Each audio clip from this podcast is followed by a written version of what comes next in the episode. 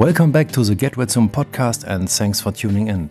In today's episode, you're going to listening to an interview that I did last year with a very special guy. I'm talking about Raghunath, a yoga teacher, speaker, and lead singer of the legendary bands Youth of Today and Shelter. A lot of years ago, his band Shelter was playing the headline show at the Dynamo Festival in Eindhoven. I didn't have had any clue about the band before. A friend just told me, you need to check out this Krishna hardcore band that's going to play there. And so I stood there in the middle of the audience, waiting for the headliners and listening to some Sanskrit verses roaring out of the speakers on stage until the band went up and started their show, which left me totally stoked. It blew my mind, really. And even today, Raghunath is still moving people, physically and mentally, not on stage, but on the mat. Still with the same message how to lead a positive, healthy life. Or, with other words, how to practice yoga. Like always, it would be awesome if you would leave a little review. Just search for Get Wet Soon on iTunes in the podcast category and then leave a little star or a review. Thanks so much. Hear you soon. How did you actually find your path to yoga? That's a good question. My path through yoga came, you know, it actually, it first came from my. I decided to become a vegetarian when I was living with my parents when I was a teenager. Um, but I found it difficult because I have an Italian family. So I said, when I move out of my house, I'm going to become a vegetarian. So this was, you know, in the middle of the 80s, and there weren't a lot of vegetarians in America at that time. It wasn't a popular thing, but I had some calling, an ethical calling. I, I loved animals. My concept that I want to love animals, I don't want to eat animals. So now uh, there's a lot of vegetarians, a lot of animal rights movements, but it wasn't really popular then. So it was very sort of difficult, not that many books or information, and I didn't know how to cook at all. So I went moving out, but I didn't know what to eat. I just ate, you know, Coca-Cola and pizza or so I started getting into Ayurvedic medicine, which also wasn't a popular thing. If you're unfamiliar with Ayurvedic medicine, it's the ancient medicine of India. But I felt like this culture is a very old culture. They've been eating vegetarian for a long time, so they might have some information. So Ayurvedic medicine got me into a, a bigger understanding of the wisdom of Indian culture. And from the wisdom of Indian culture, I liked their approach of spirituality because I felt like spirituality, the way they look at it, is a very broad thing. It's not very um, dogmatic. I didn't find it to be dogmatic, and I didn't find it to be exclusivism, where you know my religion's right and your religion's wrong. I felt it to be very embracing of other traditions, and that's what attracted me the most. And so, I was sort of on a spiritual path at a young age, and that's why I got into yoga. It, it wasn't to do exercises or to lose weight. I don't think those are bad things. I think those are good things. But that's not why I got into it. I got into it more for spiritual reasons, and the physical part sort of was secondary for me. Uh, what style are you practicing and why? Or what's your favorite style? Well, um, I've done a lot of different styles, but my favorite is I like a very strong practice, um, a vinyasa practice that do a lot of inversions, arm balances. I like pranayama. You know, as far as uh, meditational practice, I like kirtan and chanting. I chant japa on beads. As far as a physical practice, yes, it's a, it's a lot of inversion and um, inversion heavy practice. I think. Uh, I've read once that you had a surf camp once in Costa Rica. Why did you finish that? I was working on uh, trying to start what I'm sort of doing now, right now. Right now, we're doing a, uh, a yoga retreat center, which is what I've always wanted to do my whole life. And now we're creating one in upstate New York. I just want to always create an ashram, really. And so that was a time I did it one in Costa Rica, but you know, sometimes you pick a fruit and the fruit's not ripe, so it, it didn't work. Uh, it worked for a while, but it's good to have a good team, and that's what we're sort of getting together right now. Now we have a big property in the countryside. It's beautiful. We have a big place for people to study, people to practice. And that way, people can just immerse themselves in nature. And the interesting thing about nature is it's such a healer in itself. Some people people do so many different things for healing. They'll do Ayurvedic medicine or acupuncture or herbs or but truthfully just to be in the countryside most people don't get it. Most people never go to the countryside. So for them just to take their shoes off, walk in the forest or walk in the grass, breathe deeply, that's enough to heal a person. People suffer today from stress and overwhelm. And so just to get out of the city or out of their routine and to come to the countryside, it changes their life. Get their hands in the dirt, work in the garden. It's powerful. It's a big healer. And the ocean, does something mean to you? The ocean itself? You know, it's interesting. I have some interesting karma with the ocean. I can't describe it. But it's sort of like I have a, a weird relationship with the ocean. One reason why I wanted to surf so much was I had a lot of fear around the ocean. And so surfing sort of helped me enter into the ocean like that. But there's something wonderful about just being out there and just re- and I like the fact that surfing is not mechanical or you're just resting and playing with the ocean.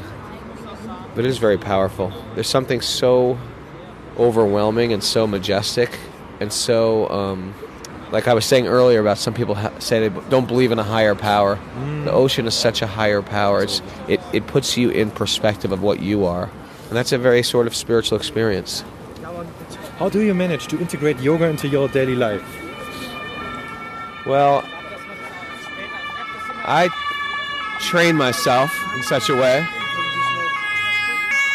that life is. I'm a yogi. Yogi means the way I live, it's the way I act, it's the way I breathe, it's the way I treat people. It's my diet, it's my healing, it's my. all those things together. It's not like. It's not like in the West where we go, okay, I'm going to do what I do Monday, and then Sunday I'll go to church to make up for what I've done Tuesday, and you know, it, it, it's everything's integrated. Even people try to do that with yoga nowadays. They try to have their yoga practice. It's not a practice. Yoga is a, a lifestyle that you incorporate into your life, and it becomes your life. We're trying to become yogis. We're trying to become transcendentalists. I'm not saying you can't do it like that, but then it just becomes like an exercise for you, and and I guess that it, it is a good thing for people, but it's just not how I approached it when I was younger, and it's not what I wanted to become. I, I really liked the culture of yoga. It's not something divorced. It's not like a condiment, like salt or ketchup or Yeah. chutney. It's it's the meal. It's the whole meal. What does inspire you? I think being outdoors, working outdoors, playing outdoors. I love like waterfalls. I love like swim ponds. I love hiking in the forest, planting things and foraging for food and finding natural springs to drink from and you know, I like meditation and chanting and waking up early and I like going on pilgrimage to holy places in India. That's one of my passions. I love singing and kirtan and chanting. I love hearing, inspiring, speaking and literature, you know, love that. Do you miss the time when you were touring with Youth of Today or Shelter? Um, do I miss that time? No, I don't miss it. I will say, I, I, not that it was a bad thing. I did it. I just did it so much that I sort of I felt like I've been there. I've done that. I've traveled all over the world. I've been to Japan, every country you can think of, South America practically, and all over Europe a million times. Eastern Europe, the States, Puerto Rico. It's like I've went everywhere with it, and I felt like I did a lot. I released a lot of CDs, and it's like some people would love in in their lifetime to play one show that I've played. I played like millions of great shows, like incredible memories. As a matter of fact, I was with an old friend who picked me up from Frankfurt, who used to be our roadie, traveled with us 20 years ago. And he had an iPad with me. He said, "Oh, you got to see this show." And he played this show for me, and I was like, "Wow, that was a great show." and um, I was thinking to myself, "Yeah, it's like that was such a great show," and there were millions of them Yeah. and um, I was like fortunate to do that. But it's just a different chapter of life, you know. And even though it was a great time, you just want to create new chapters, and I wouldn't go back to do that.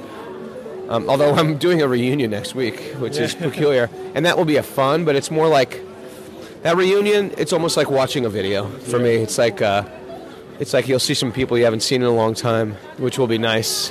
But to be on stage, that'll also be nice. But it'll just be nice. It's like looking at a yearbook or a video of something that was special.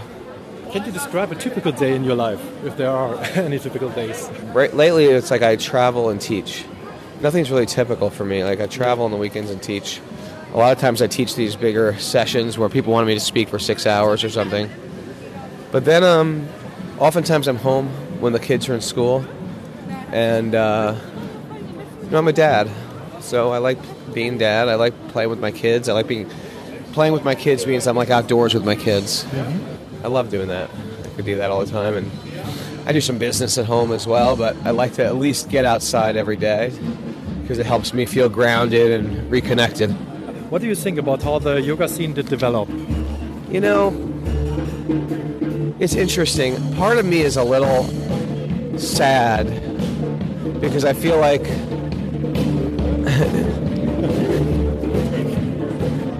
it's um I'm a little sad because a lot of times I feel like they they they're missing out on the culture of yoga. I think in the West they really um, they've taken sort of the spirit out of yoga often. Not all the time, but a lot of times it's more become like a uh, just a gymnastic workout and stuff like that, which is sort of like a fun, exotic workout. But there's such a rich culture in India. It's, it's sad that they miss out on it. Um, so anyway, that's I like to teach it like a little bit more from that authentic place, just because I think it's just more colorful and it's more pleasurable. That's the only sad thing how it develops. It just turns into like almost like competitive sports and stuff like that. And there's a lot of the stuff I didn't like about the material world. We're interested about what kind of yoga clothes we're wearing or competition and who's the cool yoga person and it's all the stuff I hated from high school. Snuck right back in. And it's become very sexy, you know what I mean? And yoga wasn't ever sexy. If you learn it like from sadhus in India, it's not sexy. It's getting away from sexiness. It's like, let's just see each other as people and not just like these sex, you know, sex kittens and skimpy shorts and ripped bodies. Who cares? You did that kirtan album lately. And what did it felt like compared to doing a, for example, a Shelter record? Oh, oh, that's a good question. You know, truthfully, if people were fans of music for me, some guys like teenagers when they grow up, they say, "When I grow up, I want to be a guitar player. I want to be a musician. I want to be in a band." There's people that are like born to be in a band. They're like they they they're born to be musicians, and they know who they are. You know, uh, they're like born to play music. I was never one of those persons. I just happened to be in a band because I like to be. I'm more of like a speaker. I'm more of like a communicator. I'm more of like a showman. I'm more of like a storyteller. I mean, I have some music inclinations, but people who are real musicians, they love to record albums. They love to be in the studio. I hate that stuff. I hate to be in there. I hate. I, I don't like. My, I'm not crazy about my voice. I don't like to sing in a recording studio. So for me, it was a, a little difficult to do that even in kirtan, I don't like recording. It's a struggle for me. There's some people who can sing so beautifully. I don't feel. I mean, I like the, my kirtan CD, but I don't feel like I'm one of those beautifully gifted, silky voiced singers. And the same with Sh- Shelter. I love the Shelter CDs, but it was torturous to be in the the studio for me. I hated hated it. Just because it's so mechanical. And you okay, take one, take two, take three, take four. The best record I ever recorded was the very first Youth of Today single. I did it in one take. The whole record was done in four hours. That's my idea of doing a perfect record. And it was great. It was like one of the best records I ever made. I mean, at least for me. I believe there's people that are musicians that are born to do stuff like that, but it wasn't for me. Is there one of the yamas or niyamas you need to work on more than on others? That's a great one. Great question. I think santosh or contentment, such a powerful concept to be content with what you have and tolerant of what you have. Where do you see the link between your the first career as a singer and the second as a yoga teacher? And if you know Shelter, Shelter was always a band based on spiritual values. It was not based on just playing rock and you know partying. It was always a very spiritual band, and I was a practitioner and a speaker. It wasn't much different than what I'm doing now. It was just done through music and through loud music. So I don't think there's much of a disconnect whatsoever.